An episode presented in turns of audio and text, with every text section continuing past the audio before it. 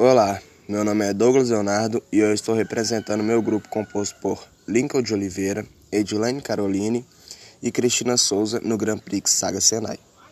A demanda escolhida foi Sistema de Gerenciamento de Estoque de Patrimônio de Utilizáveis. A FATES cadastrou a demanda com a ideia de conseguir alguma solução ou forma para otimizar estoque, esperando reduzir perdas ou desperdícios, diminuir custos, controlar utilizáveis e controlar as aquisições, com um sistema intuitivo e funcional. Então, eu e meu grupo tivemos a ideia de criar o SCA. Agora eu vou explicar um pouco melhor sobre o que é o SCA e como ele funciona.